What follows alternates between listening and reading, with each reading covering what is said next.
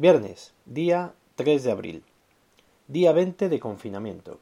España suma otros 932 muertos más por coronavirus y supera a Italia en contagiados. Como titular es demoledor. Vamos con las cifras totales. 117.710 casos confirmados, 7.462 casos nuevos, con 10.935 fallecidos en total. Se han curado ya 30.513 personas. Informan de que el incremento en el número de casos es de un 7%, lo que confirma la tendencia a la baja, al igual que el incremento de hospitalizados, que es de un 10%, y en las semanas previas era del 30%. Algo digo yo que se tendrá que notar con el confinamiento. En cuanto a la UCI, el incremento es del 5,3%. Ahora mismo hay 6.416 pacientes en ellas. Dicho dato lo ponen un poquito en cuarentena, porque no saben si ha bajado el porcentaje porque las UCI están completas y no pueden ingresar a ningún paciente, o bien porque el dato es real. Todavía lo tienen que estudiar. En cuanto al tiempo que vamos a seguir en casa confinados, parece ser que se empiezan a escuchar voces de ampliarlo hasta el día 26 de abril, por lo menos. Algo que se veía venir, y en lo que estoy totalmente de acuerdo. No está la situación como para pensar en otra decisión distinta. Nuestro amigo Fernando Simón deja en el aire la prórroga del tiempo de alarma. Dice que la decisión la tiene que tomar el gobierno. Lo que sí comenta es la posibilidad de que tengamos que cambiar nuestros hábitos y reducir los contactos. Ha puesto como ejemplo a la sociedad japonesa y además plantea aprender a utilizar los equipos de protección personal cuando estén disponibles. Se rumorea que puede que nos obliguen a salir de casa con las mascarillas. Sí, las mascarillas que antes decían que no eran necesarias y que solo debían de llevar las personas contagiadas, ahora parece ser que puede que nos obliguen a llevarlas a todo el mundo. La pregunta es, ¿dónde las vamos a comprar? Porque están agotadas en todos los sitios. Veremos con el paso de los días. Informan también que gracias a Mancio Ortega, el dueño de Sara y de todas estas empresas que tiene, se han traído a España 1.200 respiradores, 21 millones de mascarillas, 13 millones de guantes, 485.000 test, 384.000 pantallas faciales, 181.000 batas de protección impermeables, 100.000 gafas, 132.175 buzos protectores y 4 robots dedicados a hospitales que permiten acelerar los resultados de las pruebas del coronavirus. Creo que entre todo el material que ha traído este hombre suman 63 millones de euros. Ahí lo dejo, cada uno que lo entienda como quiera. Otra decisión un tanto controvertida es la que asegura que el Gobierno recomienda a los sanitarios con síntomas leves reincorporarse a los siete días, siempre que no tengan fiebre y no estén usando antitérmicos. Ay Dios, ¿qué le vamos a hacer? En fin, en el apartado de tecnología hoy os voy a hablar de un smartwatch. En enero del año 2014 me hice con mi primer smartwatch. Se trataba del Pebble, un reloj que desde el momento de sacarlo de la caja me enamoró. Me parecía fantástico poder recibir en una pantalla tan pequeña notificaciones de aplicaciones, avisos de llamadas, mensajes, emails, etc. En esas fechas yo tenía un iPhone 5S. La sensación de innovación que tuve fue la misma que cuando probé por primera vez el iPhone, una sensación de algo nunca visto.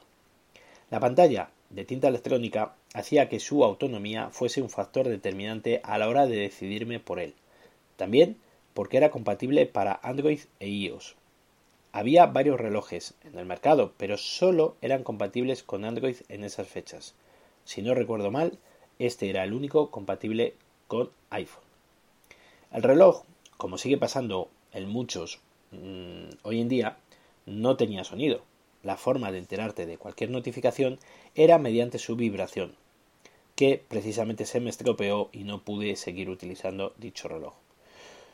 Se podían rechazar llamadas desde él y hace muchas más cosas que hoy en día, por ejemplo, el Amazfit que también tengo. Era sumergible hasta 5 atmósferas y su funcionamiento y personalización lo hacían único. Además, su pantalla era como se dice ahora, always on display, es decir, siempre estaba encendida y tenía varias configuraciones de luz de fondo para el brillo de la pantalla. Cuando se estropeó el mío, el tema de la vibración, le comenté a un amigo que tenía uno igual, que se lo compraba, pero no llegamos a un acuerdo porque me pedía mucho por él. Él no, lo utilizaba, se lo regaló su mujer por un cumpleaños y al comprobar todas las bondades del reloj y todo lo bueno que le contaba yo, pues se decidió a, a, que, a comprarlo, vamos. Su software era espectacular, te permitía, te permitía contestar con respuestas definidas o bien mediante emojis, por ejemplo si te llegaba un WhatsApp o cualquier otra notificación. El Pebble tenía tres, eh, tres botones en la parte derecha, el de arriba y el de abajo para subir y bajar por el menú y el del centro para aceptar las opciones. Digamos que sería como el OK. Eh, luego en la parte izquierda tenía un botón que era para volver al menú principal o bien a la opción anterior. Para volver al menú principal le tienes que dejar pulsado. También tenía el puerto de carga, que era mediante un conector magnético. Hoy lo he revivido de nuevo. Sigue sin funcionar la vibración, aunque tenía esperanzas de que funcionase. Entre el ordenador del otro día y el reloj de hoy me estoy cubriendo de gloria.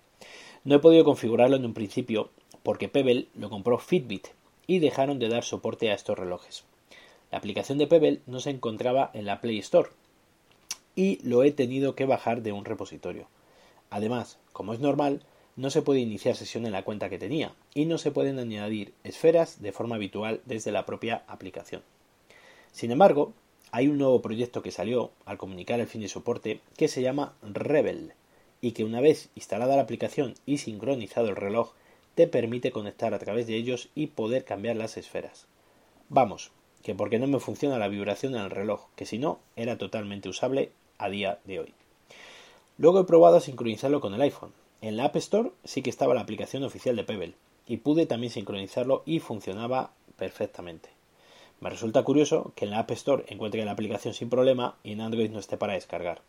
Todavía habrá gente que tenga este reloj y que lo seguirá utilizando. Al fin y al cabo funciona perfectamente. La lástima es que no me funciona la vibración. Lo que ya no he probado es si funciona el proyecto de Rebel en iPhone. Entiendo que sí, porque es a través de una web.